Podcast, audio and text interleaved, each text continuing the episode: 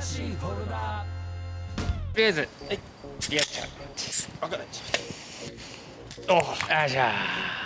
えー乾杯ということで、はい。えー今日もイエビでごめんねということでねやらせてもらってますけど。先週に引き続き。へ。新しいフォルダ。えー今週はですねあのーこれこのなかなかこの特殊な遊具 何なんだこれは。何なんだこれはっていう。すごい上半身ひねりの運動をする遊具らしいです、うん。しかもこの台のところが土足厳禁というね屋外なんですけどね。裸足で乗るのがここにっていうね非常に特殊な遊具の前でお送りしております、はいね新しいフォルダなんですが、はい。今週の宿題はあのクリスパー・ノーラン監督、はい。作品、ええ。まあ、この間あのあのあれなんでしたっけ？この えーと先週？先週インセインセプション。インセプション。インセプション。をはいお送りしましたけども、ノーランのだいぶ初期作品のうん「メメント」はい。えー今日は宿題映画にさせてもらったんでえそちらを語り倒していこうかなと思いますけども、まあ、非常に。なんだだいぶ久しぶりに見ましたよ僕。いや俺もまあもうほぼ覚えてなかったですね。あれどのくらいなんだろう？2000年です。2000年公開、うん。そう。だから20年前。の映画っすうんね20、年前ね20年前とかってさその自分がさ90年代をこう生きてきた時に、ん。セブンティーズっていうようなことなわけでしょ？画もはやね。そういうことだよね。そのぐらい昔の話ってことでしょ？そうそうそうそうじゃあ、まあ、そのぐらいの気持ちで、えー懐かしみ懐かしみながら、うんうん。この当時はこうだったっていうような青春も含めて、はい。えー語り倒していこうと思いますんで、一つ最後までよろしくお願いします。はいというわけで、新しいフォルダ、えー今日はクリスパー・ノーラン監督のはい宿題映画「メメントで」メメント。えーやりやらさせていただきたいと思いますけども。いつ見ました？今日見まし今日見ました。今さっき。た俺も今さっき。うん今さっき見てで昼飯を食った後にうんうん。見始めたんですけど、うん猛烈な眠気に襲われる うわこれを見る まあまあまあまあまあどっちかだよ。いやいやいやいや別に映画があの面白いつまんないとかじゃなくてあのもう後半でこれ最後の5分を寝ましたで 一番こう見なきゃいけないところをこう一瞬寝てでこうここで来る向かうあの電車の中でちゃんと見直すというね、えーそういう感じになった。まあまあ見れてうん。ちゃんと見れました。でおまけにだからそういう復習時間もあって、うんうんうん。なんか割と自分のパンチラインのとことか、うんうん。あと冒頭のシーンとかをこうまた見返すことによって、まあ、いわゆるこのあの映画のループ感というか。そうですね。うん。してる感じをこうちゃんとに解釈できたというか、うん。あれですけど難しくない？もう。脳が疲れる。疲れるよね。本当に、うん。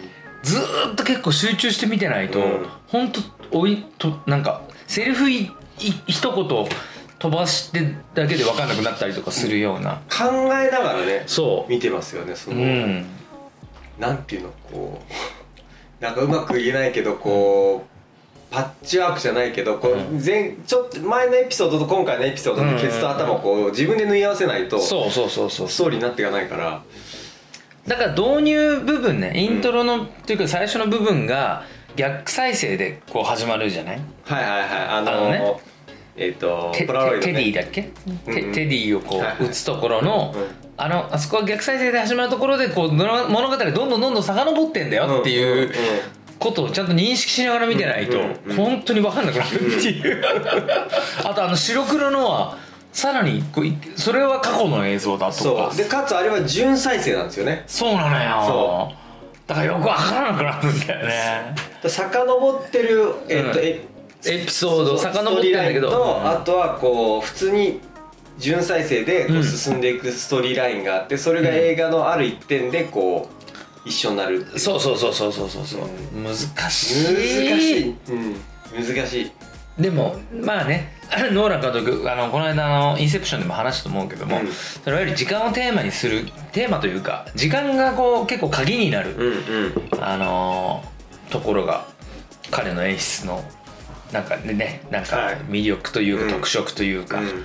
感じでやりましたけど、うん。それを遺憾なく発揮してる感じですよね。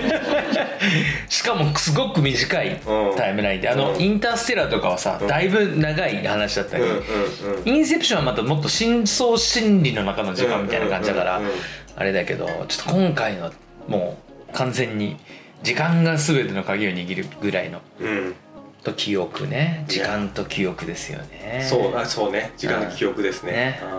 まあ、この間の「インセプション」まさにそのそれうんですけど、あれインセプションが2010年って言ってましたっけ？言ってたかな？その10年前ですよねこれ2000年2000年ですからね。2000斬新すぎてあ当時見た時に、うんおしゃれと思ったわけよすげえおしゃれなうん。映画だと思って。うん。めっちゃいいな。うん。だ誰この監督？うん。クリストファー・ノーラン知らんがなっていう。多分俺ノーランの映画で1本目に見た映画だと思うんだけど。俺もそうですね。ねうん。だけどさ今回改めて20年越しぐらいの感じで見てるわけじゃない、うん。見た時になんだろうな。なんかこうなんだろうすごいお演出すごい面白いんだけど、うん。話としては何これ っていう映画のような気もしてしまったうんのはなんかい嫌めませんね。うん。なんかこうそうですね、うん。アイディアっていうかその構成の革新性がうん、すごかっただけにそうそう。まあその本質のドラマがなんかちょっと薄っぺらく感じるっていうか、うんうんあの見せ方が斬新だったからものすごいって思ってたその記憶なんだけど今改めて見るとノーランのあの手法もやり倒されてるわけでしょ、うん。それ後にその後に、まあタランティーノ演出とかもそうだけどさ。なんかこうそうするとじゃあ物語はどういう物語なんだろうと思って見てると、すごいなんか何それ？みたいな感じにちょっと思ってしまったんですけどどうどうでした？お二人。ちょまあ簡単にじゃああそうですね。あらすじを説明しましょう。はい。えっとまあ2000年公開、うん。監督はクリストファー・ノーラン、はい。でもでまあで彼の出世作ですよね。これメメントでもう映画好きはみんなクリストファー・ノーランを意識したっていう,、グッと入っていった。うん。で原作はジョナサン・ロノーラン。うん。弟が,、が小説を書いてて、うでそうなんです。よそうなんですね。メメントモリっていう小説を書いてて。へええっ、とでそれをベースに、うん。あその話ねちょっと映画にしたいっつって、うん。えっ、とノーランが、うん。えー脚本を書きうん。監督したと。あなるほど。なんでこうインタビューでも、うん。あの本当これアイディアは弟のアイディアでってもう必ず結構しつこいぐらいうん。ちゃんと言って、これはそう自分自身のアイディアじゃなくて弟の。小説ですと。そう、っていう作品ですね、でえっ、とまあストーリーで言うと、うん。その逆再生しないストーリーで言うと、うん。えー10分しか持たない記憶あ10分しか記憶が持たない持たない。うん。元保健調査員のレナードが主人公ですよね、で、まあ、この記憶レニーですね。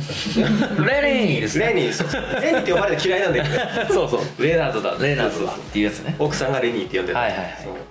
でレナード、うん。まあ、ガイ・ピアーズが演ずるところのレナードですね、うん。はいで、えっとなんで彼が10分しか記憶を保てないの、はい。まあ、いいわゆる高機能障害っていうのかな、うんうんえー、と高度機能障害。まあちょっとなんかそんな脳の病気ですよね、はい。でこの記憶障害の原因となったのは、うん。えー、とある日家に強盗が押し入って、うん。で妻が、奥さんが殺害されて、うん。で自分も突き飛ばされて頭を強く打ったことが原因でうん記憶障害となって、うん。えー10分しか記記憶が持たない。っちゃったでなそのため、えっとレナードの記憶っていうのは妻の生前まではあるけれども、うん。えー最後の記憶っていうのは妻が死んでいくところの記憶で、うん。それ以降は、えー記憶が10分間しか持たない、うん。10分経ったら10分前のことを忘れるから、うん。話しはじ話していても話の最初のことを忘れていることすらある、うん。うん。もう出会う人はみんな初めましての状態で始まっていく、うんでそのためレナードはそのポラロイドカメラを使って,、使って。えーとまあ、写真をたくさん撮ってそこにメモを書き込んだりとか、はい。あと本当に大大切な情報は体に多数として掘り込んでいったりしながら、うんうんえー、と奥さんの奥さんを殺した犯人を追うっていうストーリーですよね、記憶障害っていう犯人を追いながら、うんうんでとにかく斬新なのはさっきも話したんだけど映画構成でで一つのストーリーを彼が記憶している10分前後のエピソードにバラバラバラって分解していって、うん。でその小さいピースを今度時間と逆行する形ではめ込んでいくっていう、はい。えー、と構成になってると、はい。まあだから、えー、とレナードが妻を殺した男うん。を殺害するシーンから映画が始まると、いまあ、うん。いわゆるその普通で言ったら映画のラストシーンからうん。映画が始まっていってそれがはい。10分刻みにぐらい、まあそうじゃないところもあるけど、うんまあどんどんどんどんその時間が遡っていくっていう、うん。ででも時間が遡っていくうちに殺した相手が本当に真犯人だったのかとか、うん。どうやってそもそもその男にたどり着いたのかとか、あとレナードのメモ自体はどうやって書かれたのかとか、うんその情報は本当に確かなものだったのかっていうのがこうどんどん明らかになってって、うん見てる方もあれあれあれっていううんことになっていくわけですよね、初め信用してた人があれ、うん。この人信用できない人なんじゃないうんうんのとか、こう信用してなかった人があれこれ信用していい人じゃなんじゃないのとかっていうのがうんうんはい。っていう。でまあそのまるでああのこっちが見てる方も見てる我々側もまるで記憶が10分しか持たないようなレナレナードの困惑っていうのを追体験してるようななるほど。映画になってる、まあはいだからだから疲れるんですよねはも。うそうなんです、うん。すごく疲れる、でまあ最後の最後はもう見てる人の度肝を抜くようなその驚きの真実、あそうだったのね。っていう真実が一応こうオチとしてあるっていう、うん。まあ、映画ですね、えー、とちなみに主演がガイ・ピアーズ、うん。まあ、今今俺これ調べてえー、もうそんなって思ったけど今52歳。へえでだよね。だってそう。20年前でこの感じだもんね。そうそそそりゃそうだ。そう。でえっ、とヒロインヒロインっていうか、まあうん。メインどころの女性キャストがキャリー・アン・モスキャリアモスね。マトリックス,、ね、マトリックスとトリニティですよね。うんはい。はい、トリニティ。でえっ、と、あとそのテディテディ、うん。えー、とジョン・ジーも最後やって、まあ、最終的にこうん。う殺される役ではあったけれども、えー彼彼は、えージョーンジョー・パトリアーノっていう役者さんで、へー。彼ねあの実はグーニーズであのフランシス一家。うん。あフラッテリ一家の一人をやってる、あへえへ我々が最近見たところで言うと、はいはいはいあはい。のフラグーニーズフラッテリ一家で一人こうハゲてる。うんうんうん。だけどカツラかぶってて、ハゲてねえって言ってるやつがいたんだけど弟の方なのかな俺ねなんかずっと誰だっけ誰だっけと思いながら見てた、この人。すごいいいい役者なんですよね。ねいいすごいもう味のある。うん。あとねこの人は「マトリックス」も実は出てて。でこれへ言われてみたらああそういたいたそんなキャラっていうのがあってサイファーってキャラなんだけどえっ、とうん。そう、えーマトリックス1で、うん。そもそもトリニティに好意を持ってて、でああはい。であのネオとかモーフィアスを裏切ってスミスと契約するう。あれ？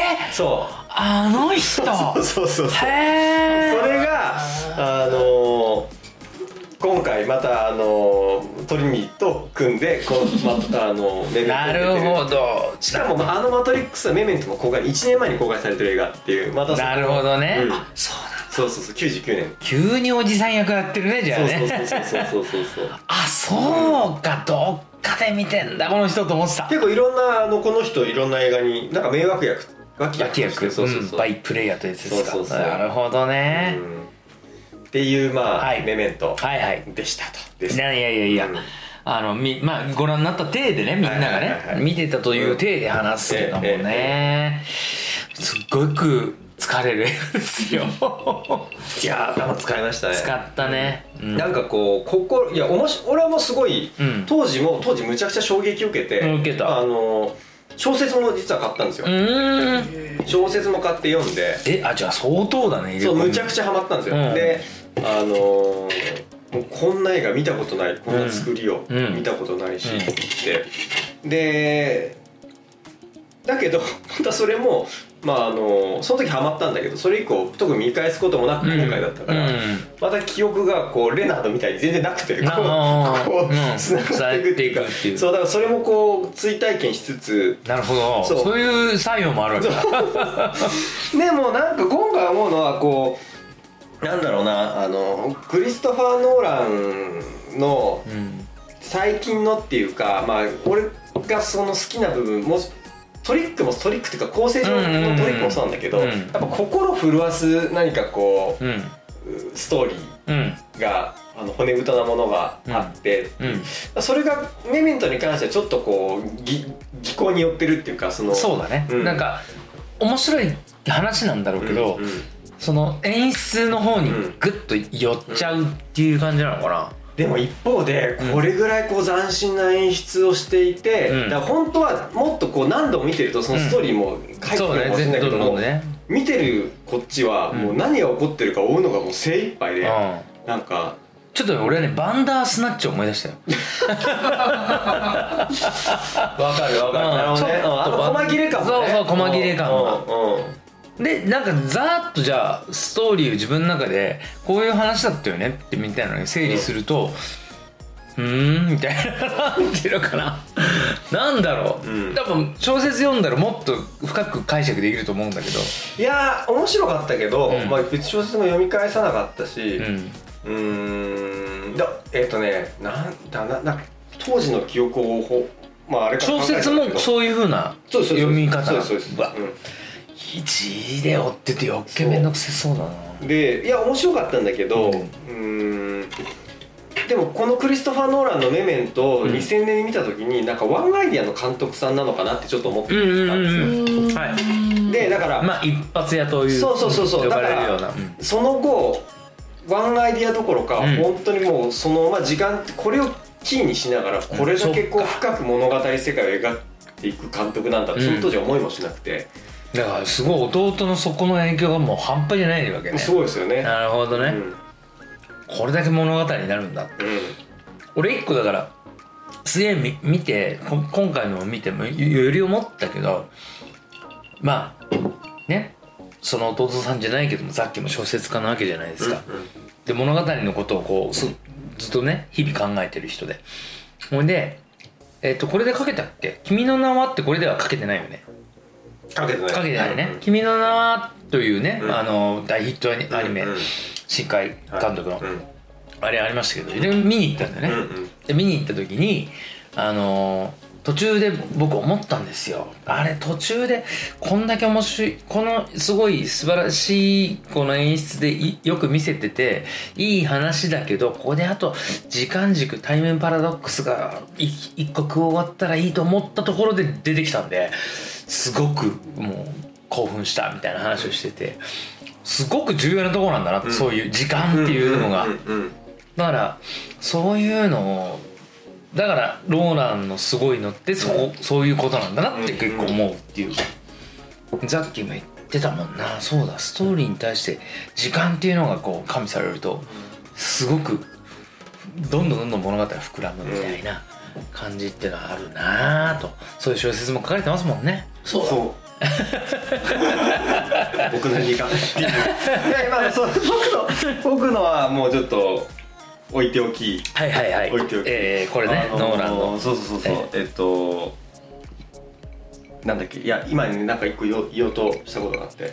あのそうだ、はい。えっとじゅこのメメントの、うん。うんえー10年後にはい。インセプションを撮ってるじゃないですか、うんそうね。で、うん。メメントって、うん。こう左右の、うん。こう移動っていうかこう、はいはいはい。時間軸のそうね。毎年、うんであのインセプションは上下じゃないですかそうでうんなんかそれが、うん。こう今回メメント見てそのクリストファー・ノーランのうん。凄さうんうんうん。を改めてうんうんうん。こうこう俯瞰しかもその10年後2020年になってうん改めて感じるっていうか、横行った後お縦に行ってしかも彼が徹底してやってるっていうのは物語を入れ子状に作るってことで、うんうんうん。こう必ずいさっきワンアイディアって言ったけど、うん。時間をこう後ろに持ってくるとは言いながら、うん。こう一方で前順方向に進んでる物語を彼用意してるじゃないですか、それを間に挟んでるじゃないですか、でそれがつながると、うん。それが全想像しなかった事実がそこで浮かび上がってくるみたいな、こううんうんうんうんうんうん。2つの物語をこうはい1つに、はいあのはい。箱にしまって、まあ、はいインセプションなんてまさに分かりやすくそうだったけど、なんかこのなんかえっとよく、えっと脚本上で箱っていうんですよね。こうあのエピソードがとかそのなるほど。箱をこの箱をどうするこうするって話し方をこう、まあ、打ち合わせとかするんですけど、うんうんこの箱の作り方がもうむちゃくちゃなんか天才的なジャグリングしてるような。どうやって作ってるんだろうとでこう改めて。でやっぱインタビューとかも今回見たけど、あの一番こう撮影の仕方とかに苦労されたんですか？みたいなことをインタビュアーが聞いてたら、うもう全然撮影とかは普通のうん。映画撮影なんだけど、ん。やっぱ脚本にものすごいこう苦労したって言ってて。へえだからもうなんかこの映画本当脚本がもうほぼほぼもちろん演演技とは別としてうん。それ以外のところでこう、うん。監督はもう脚本作業にものすごくあのやっぱ神経注いだんだなって思いましたね。なるほど、うん。あじゃあもうだからまあここが軸でこうまあ軸というかここが発信でススタートでうん。いろんな物語が作られていったクリストフ・ノーラン作品が、うん。あの作られていてとすごく重要な映画ですね。そう。でこれ2000年でしょ？2000年で2010 10年インセプション、うん。だから今年のテネットですよ。そうです。よそう。でこれそのンターステラもあある。あからったあるあったあったあった。俺ね一回インターステラまだねいいのかと思ったりもするけどもうん。もうねやります？い今ややりますもどう思います？ういやだってもうなんかもうちょっとねここまでトントントンと見てきたら。え今うーんどうなんだろう。なんかね、うん。そそれなんか今ザッキーの説明でよく分かったけどそのの横の物語だった、うんうん。でであの、えー、と記憶とか深層心理に対して縦のあれがついた、うんうん。でさらにインターステラーってこうさらに範囲が広がった、うんうん宇宙空間まで行くわけだから、うんうんっていうのもあるからどんどんどんどん広がっていくは、そのワールドというか、うんうん。あの彼の。で今回のデートでしょそうそうなんあその前にダンケルクがあるか。ダンケルク。ダンケルクは、うん。えっ、となんだ歩兵の10日間ちょっとこううろ覚えで申し訳ないです。けど、歩兵の10日間と、はい。えっ、と戦車だかなんかの、えー、あ船かの、えーい何10 10え1週間とうん。飛行機の10時間みたいな、あそこの時間と時間ですねちゃんと用意されてる。ちゃんと用意されてる。うん。あれはだからさらに瞬間にこうフォーカスしたってことだよね,、そうですね。そうなるとどうどういう感じでまた今回時間を使っていくのかっていうねまあ気にはなるところですが。はい。でもまあこの原点であるうん。あのメメントですけど。うん。あと俺ね俺ね小ネタ結構好きで、うん。あのなんだ。冒頭からうん。ブカブカのジャケット着てるじゃないですか。ちょっとうん大きめのでなんかそれはなんかもう彼自身がこうそう捜査中に痩せていった感じを出してるのかなと。なんうんうんかすっかり忘れててなんであのジャケット着てるのかで見たらあそもそも人のを着てるからブカブカだったんだとかなんかこういつもなんか出入りしてるはずの、えーモーテルの入り口が押すか引くかをもう毎回分かんないわかんない。ドンと押しちゃうとか,、うんうんこうそういう細かいうん。小ネタ小ネタっていうかこう細かい演出とかがあなるほどねってあってガトガテンが行くのが結構気持ちいい。リアリティをこう積んでいくというね、俺なん。かガイ・ピアーズっていう役者なんかあんまり好きになれなかったんだけど今回久しぶりに見てでもやっぱりこの人すごいなと思って。なんか作品ごとに本当に違ううんなんかキャラクターになってるっていうかなんかやっぱりなんか憑依型の俳優っていうか、なんかねちょっと来たな。俺あの「LA コンフィデンシャル」っていう映画好きで、であのガイ・ピアーズと今回のガイ・ピアーズ結びつかないしうんなんかちょっと前にえっとあの人なんだっけ？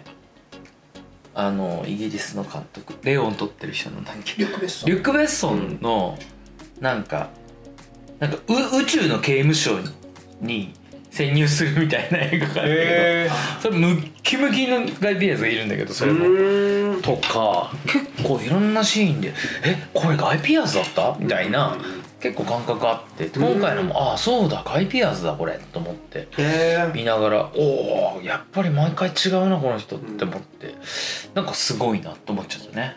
あとキャリアンモスね。キャキャリうん。キャリーってもうほんと美女多いから、うんキャリーアンモスうん。キャリーマリガンキャリーマリガン。キャリーパンパン。みたいうんヤクルト。そこはもうそうですね。ね。俺一番最後のが一番好きな、です。うん、キャリスタ・フロックハートっていうね俺ね。アリー・マイ・ラブの主演のね。ああの人超かわい。い超可愛いでしょ？ああもう。いいキャリー出してるでしょ俺。いやもう大好き俺も大好き。ハリソン・フォードと付き合ってんいだやいやそうですよ。渋ーっと 次第ですよね。うんハリーマイラブよかった。そうそうそう。キャリーはね美人が多いけども。まあまあ我々のトリニティですからね。でも一瞬分かんなかった。分かんないね。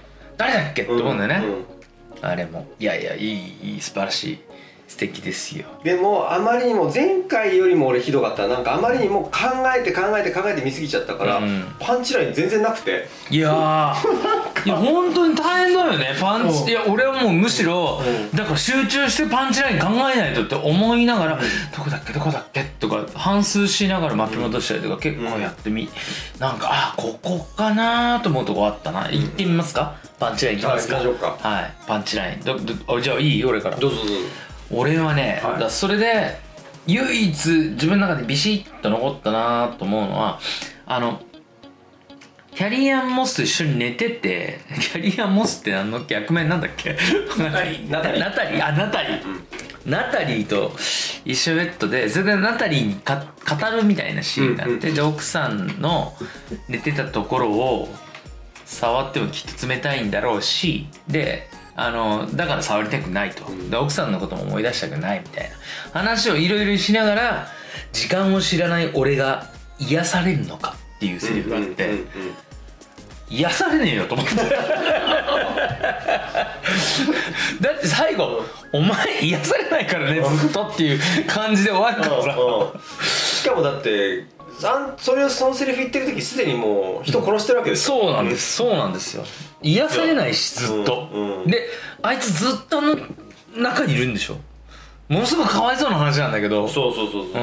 うん、ずーっとあの世界で過ごしていかなきゃいけないというなんか何の救いもないない。話だしずっと犯人を探してる探してい,、うん。いくしで、ま、そいつの10分しかない記憶をみんなこうなんか利用しようとする連中しか集まってないっていう、うん。なんか最悪のすそのなんか結構身も蓋もないというか、うん。救いようのない話であって、だからそこが俺はなんかい最高。今見るとなんかもうちょっと救いをちょうだいよって思ってしまう、なんか物語だったって思ってしまうのよ。でこれが一番だからその中で俺が癒されるのか。癒されねえよってうん。最後に突っ込みれなくなるっていう。なんかうんワードだったなって思うんだよね。うんうんうん。うん。何でした？うん。俺ねあのーほん。となくて。うん。でで頭に残ってんのは、うん。唯一なん唯一じゃないけど何度も何度も繰り返されたあの、うん。サミを忘れるなっていうこあこに書かれてたんうんうんうん。結局あれってうん。いま、未だになんであれ書かれてるのかよくわかんないんですよ。うん確かに。ななんで書かれてるの？なんで書いたのあれ？わざわざタトゥーに刻んだんでしょ？そうそう。でもサミーは、うんあのー要はあのももサニー山本の話じゃないよね。この間の出ていただいたサニー山本の違う違う。そうサンシンガー山本の話じゃないですね。さんではない。ないサはい。シンガーサニーではない、ね、忘れるなってまあそう。ねお忘れの方もいらっしゃるかもしれないのに忘れてくれるなと。サニーを忘れるなとねう。ん私たちは言いたいですよその劇中のサミーは、えー、と初めてレナードが担当保険の調査を担当したうん。男性で、えー、とこのレナードのようにうん。脳の障害を持っていて当時は記憶できない、で当時自分が調査した時はそれが嘘だ、まあ、信じなかったと。はいはい。っていう過去がありっていうのがあったんだけど、それが実は自分の話だったってことじゃないですか。うん。そうですね。うん。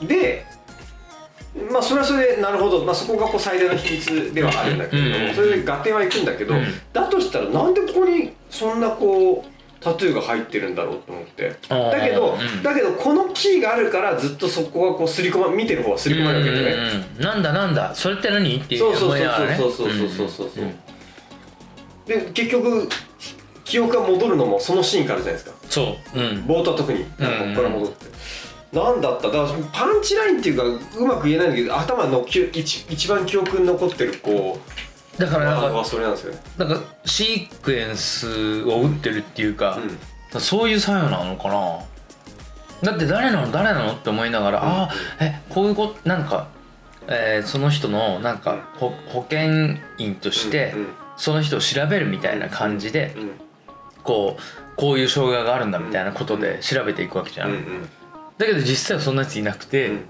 自分のことだったんだみたいな、うん。うんでもそれがなんかよくわからなくなるようにこうああじゃなくてえっ、と話を整理するようにこう句読点としてこう打たれていくさに忘れるなっていう、うん。なんかそういうなんか作用なのか演出なのかみたいな感じはちょっとするかな、だからけ今言われる結局だからまあこう演出上のうん。ってことですね、ってはいことはこうストーリー上必要ってよりは、は今ザッキーは左手をこうずっといじりながらそうそうそうそうそう。書かれてあるだろうこう左手のこのこう親指の付け根あたり触っております。そうそう。はい。はいであともう一個あともう一個聞きたかったのは、はい。俺自分の中でこれは曖昧だったんですけど、うん。えっと本物の奥さんを殺したはい。ジョン・ G うん。は、うん。もう1年前に殺してるんですよねそうなんです。でに。そうでで今回のジョン・ G も殺したんですよねあれね、はい。首絞めて、うん。で首絞めた時に、うんなんかササミーって聞こえたじゃないですか、うんうんうん。あれは何？首絞められた彼がジョン・ジーが言ったのかしら？それともなんか幻聴とか自分が言ったとか？あれな誰が言ったんだろうと思って、俺もそれ言われるとよくわかんない。分かんないですけど、でもあの時点で一応死んでましたもんね。死んでたよね。そうだそれがこうでしかもあれ殺したジョン・ジーはたまたま麻薬のこう売人で,、うん。でたまたま20万ドルを持ってて、うん。だからたまたまテディが、うん。えー、と横取りしようと思ったっていう,、こうたまたまが重なったうん。人、うん。でそこにたまたま記憶のない、も保てないレナドがやってきて、うまく使って殺したってうん。いう、話が合ってそう。ますそう。そうだ。あのいやっていうかだからあいつ超 シリアルキラーってことですよねえっ、とレナドレナドそうそうそうそうそうそう。でこれからもやり続けやるり続ける、うん。であのあいつが死ぬまで。でベッドの上で癒されないのか。癒され癒されねえよ。そういうそうそうそうそう。重症患者ですから。そうそう怖いよね。あんなやつが身近にめちゃくちゃ怖いそうっていう、ん。なんかおも面白がってんだろうけど、ん。あの周りの人間たちは、だけどあいつただのシリアルキラーじゃんっていう、うん。すんげえ怖いっていう、うん。しかもやばい。うん。あのけん俺ねすごい好きな漫画でなんだっけ。喧嘩商売喧嘩家業になったのか今。あのそういう格闘技の漫画があるんだけど、そこに桜井優勝っていうのが出てくるんだけど、そいつはまさにねそういうあの記憶がもった持ってないうん。格闘家がいるんだけど、うんうん。体が覚えてて反応してえーもう強すぎるみたいなやつ主だ主人公？いや全然もう、うんい一個のキャラクターで出るだけであの主人公はまたまた全然違うんだけどそうそれをふふと思い出すけど怖えっていう、うん、ちょっと流れ君のパンチラ聞きましょう。僕はですね、えーっとちょっと待ってください。ねそもそもはい。多分僕見たきっかけが、うん。えっとジョジョはい。漫画のジョジョのうんうん。第6部か「ストーンオーシャン」っていう、うんストーンシャンはい。ジョリーンっていううん。ジョータロ女ね、はい。リオのあの娘みたいな。あジョジョータロの娘あジョータロの娘、はい。が、えっと、主人公のやつの中に、あのー完全にこれのオマージュなスタンドが出てくるんですよ。それは4つしか記憶が持たないみたいな話で確か3つか4つか。うん。うん。だからあのジョリーンのスタンドがちょうどあの糸みたいなのでやってるんで、こう自分の体にうん。とか、こう記憶をやっていくっていう、あのまさにタトゥーホルみたいなやつでうん。うん。うん。やってるんですけどそれの元ネタで「メメント」っていうのがあるっつって見てたんで。あなるほど、へだから僕僕の記憶では7つかなんかそれぐらいしか記憶が持たない人だと思ってみたら10分だったっていう。あもう完全に徐々に上書きされてるみたいな。へ感じで久々に見たんですけど、うん。そうで、えっと、パンチラインで残ったのは、うん。あのテディとご飯を食べる、食べるシーンがあってなんか記憶の話とかをいろいろしてるんですけど、うん。なんかダイナーみたいなとこ。ろ、うん。はい、であのーまあそこでなんか自分の事実を追っていくみたいな話をしてるんですけど、うん。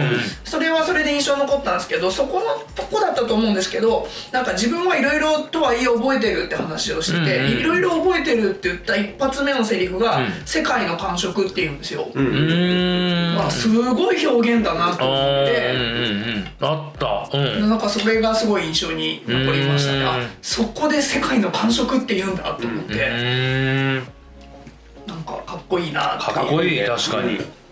さすがだねいつもいいパンチライン出すね。俺たちが忘れたような言葉をしっかりと拾ってくる素晴らしい。流れくん。いやあと。と共にやってる新しいフォルダです あとあと何あとあと本当にこういう人になったことがないし周りにいないから分かんないんですけど、うん。マジでこの人怒んねえなっていうのだけずっとあナタリーに一発ぶん殴りはしましたけど、うん。普通あれじゃないですか。あの2部屋借りさせられてるっていう衝撃がそうね。そうだよね。された時、うん。多分今までだったらこうガーンって壁にバーンってやったりとかすると思うんですけど、なんならアドバイスもらって終わってるじゃないですか。領収書もらった方がいいよっていう。こんねえなってだから沸点低くなるのかなとかいろいろ考えてみてました。いやもうとにかくドキドキなんでしょ自分のさその10分しか持たないっていうのもある程度認識しながらのその10分間の世界を生きてるわけだから。でもとにかく10分ドキドキししながら生きてるから。